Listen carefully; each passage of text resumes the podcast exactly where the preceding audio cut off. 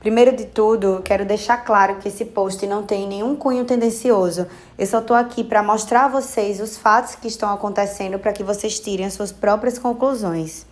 Tudo começou na semana passada, quando o Twitter, ou Twitter, como você preferir, aplicou uma verificação de fatos a dois dos tweets de Trump, que usa a plataforma como um dos seus principais meios de comunicação, incluindo um que alegava que as cédulas por correio levariam a uma fraude generalizada nas eleições.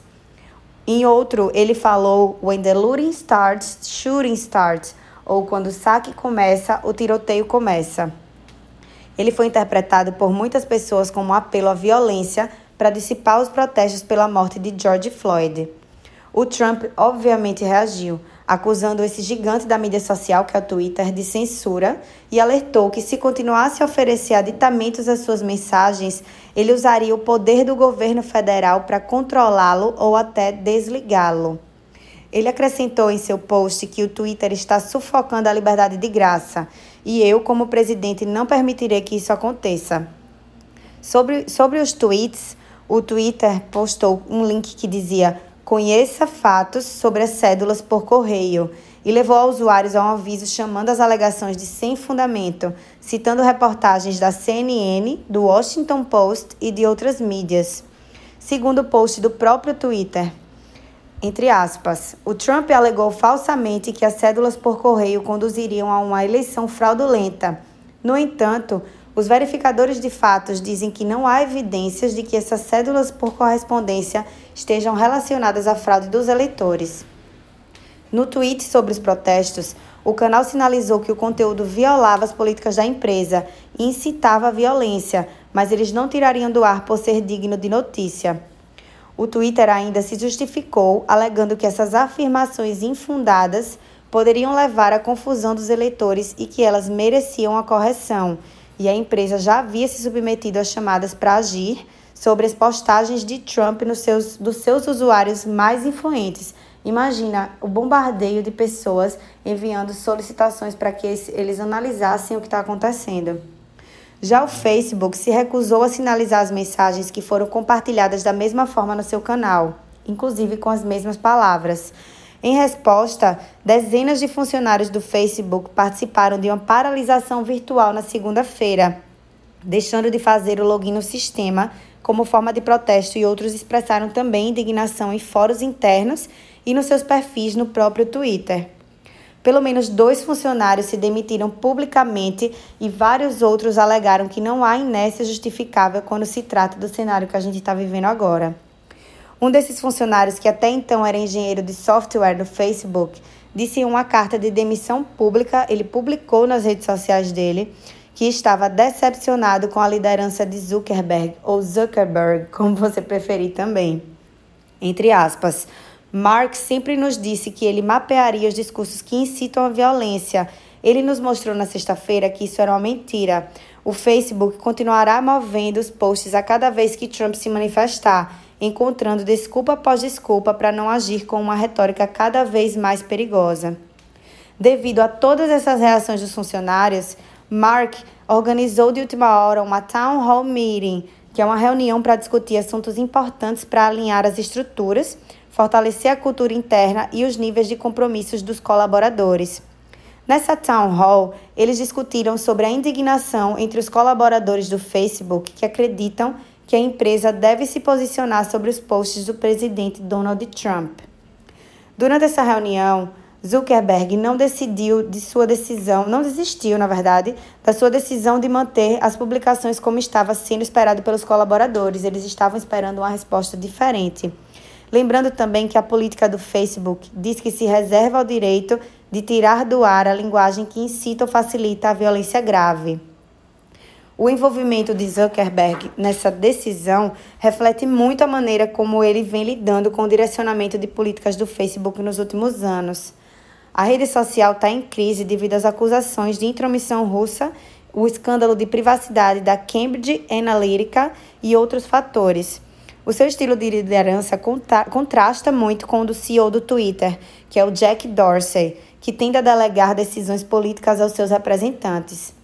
Historicamente, tanto o Facebook quanto o Twitter têm total liberdade para decidir sobre assuntos políticos dentro das suas redes, e eles são isentos de violações de políticas por isso. Eu vou explicar daqui a pouco.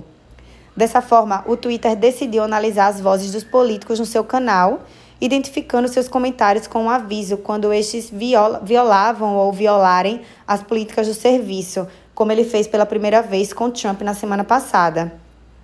Pois é, o circo está pegando fogo, porque de um lado Trump fala uma coisa, os seus porta-vozes apoiam dizendo que a verificação de fake news não são consistentes, a verificação de fatos também não são consistentes. A mídia fala outra, especialistas falam outra, tá uma loucura. E aí quando a gente pensa que não, vem mais bomba. Tá sentado aí, né? A decisão do Twitter de sinalizar esses tweets de Trump levou o presidente a reagir, assinando uma ordem executiva que testa os limites da autoridade da Casa Branca e, a longo prazo, pode vir a reduzir o poder das grandes plataformas de mídia social. Mas o que protege as empresas de mídias sociais nesse momento? É a Lei de 96, com a sua seção 230, a Lei de Decência das Comunicações. Basicamente, ela impede que as pessoas processem esses canais por difamação se os usuários postarem mensagens difamatórias em suas plataformas. Quando você está cadastrado lá, essas redes, essas empresas, elas não respondem pelo seu posicionamento, pelo que você fala. E essa lei afirma que os operadores intermediários de sites, uma categoria que varia de gigantes de mídia social como Twitter, Facebook, YouTube a blogs, que permitem que os leitores postem comentários, eles não serão tratados como editores ou oradores por disponibilizarem os posts de outras pessoas. Essa legislação também confere imunidade às decisões de boa-fé dessas empresas de remover ou restringir posicionamentos que considerem obscenos, lascivos, sujos, excessivamente violentos, assediadores ou censuráveis, independentemente desse material ser ou não constitucionalmente protegido. Essa é a letra da lei.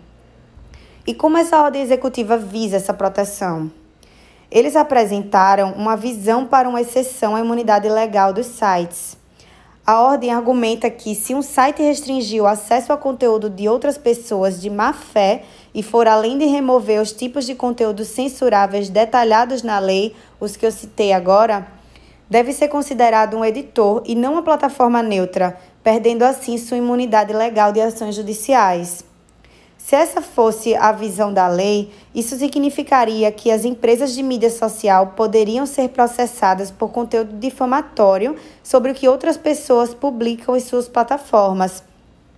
Por exemplo, por que Trump usou o Twitter para falar, para insinuar falsamente que Joe Scarborough, apresentador do MSNBC, assinou um, assassinou um assessor de Congresso em 2001? Scarborough poderia, em teoria, acusar o Twitter de difamação, se ele também pudesse argumentar que o Twitter poderia ter censurado esse post do Trump por ser ofensivo. Mesmo sob a visão da lei da ordem executiva, esses processos podem fracassar, pois um tribunal primeiro precisa ter, teria que decidir que a empresa de mídia social havia se envolvido em conduta editorial suficiente para perder a sua imunidade. Mas o pedido pode desencorajar essas empresas de assumir um papel ativo na curadoria do conteúdo de suas plataformas e aumentar o risco e o custo de fazer negócios. Agora, como a ordem de Trump tenta impor esse entendimento? Especificamente, esse pedido instrui o Departamento de Comércio a solicitar às Comissões Federais de Comunicações, ou FCC em inglês, que é uma agência independente fora do controle de Trump, que desenvolva regulamentos que tratem se as empresas de mídias sociais perdem a imunidade da seção 230 se restringirem o acesso ao material publicado de má fé. Só que tem muita gente, inclusive especialistas, apostando que isso é apenas barulho, porque os regulamentos da FCC não podem substituir o estatuto promulgado pelo Congresso. E a Lei da Decência das Comunicações de 96 oferece aos sites uma ampla margem de manobra para restringir ou remover posts que consideram ruins, pontuando de uma forma bem abrangente os posts que consideram censuráveis. Em resumo, o que essa ordem executiva pode fazer, por exemplo, é dar início a um debate sobre políticas e o Congresso, esse sim, pode mudar o estatuto. A ordem também instrui o Procurador-Geral dos Estados Unidos a desenvolver um projeto de lei para o Congresso considerar a redução das projeções ou proteções legais que a seção 230 concede às empresas de tecnologia. E o que mais a ordem executiva faria? Ele abriu várias revisões que poderiam resultar em algum tipo de ação posterior. Uma delas foi acionar duas revisões que contemplam uma ação eventual para proibir as plataformas de mídia social de restringir o acesso às mensagens dos usuários de maneira que essas empresas de tecnologia não divulgam. Ele pediu à Comissão Federal de Comércio para examinar essa questão e pediu ao Departamento de Justiça que convocasse um grupo de trabalho com procuradores gerais do Estado sobre se eles poderiam usar as leis estaduais para resolvê-lo. Essa ordem executiva do Trump acusa as plataformas de mídia social de invocar justificativas inconsistentes, irracionais e infundadas para censurar ou punir, punir o discurso dos americanos. Ele cita especificamente o Twitter por, por aplicar seletivamente rótulos de aviso em certos tweets e espalhar propaganda chinesa. Cita falha no Google por ajudar o governo chinês a vigiar os seus cidadãos e o Facebook por lucrar com publicidade chinesa. As empresas de tecnologia estão adiando esse pedido, a exemplo do Facebook e Google, que disseram que a proposta de Trump corre o risco de prejudicar a internet e a economia digital. E eu encerro o tema da semana com a fala do porta-voz do Facebook, Andy Stone, entre aspas. Ao expor às empresas a responsabilidade potencial por tudo que bilhões de pessoas dizem em todo o mundo, isso penalizaria as empresas que optarem por permitir discursos controversos e incentivaria as plataformas a censurarem qualquer coisa que pudessem ofender alguém. E aí, quais são as suas conclusões sobre isso? Esse foi o Oh My Data Cast da semana. And stay tuned. Próxima semana tem mais.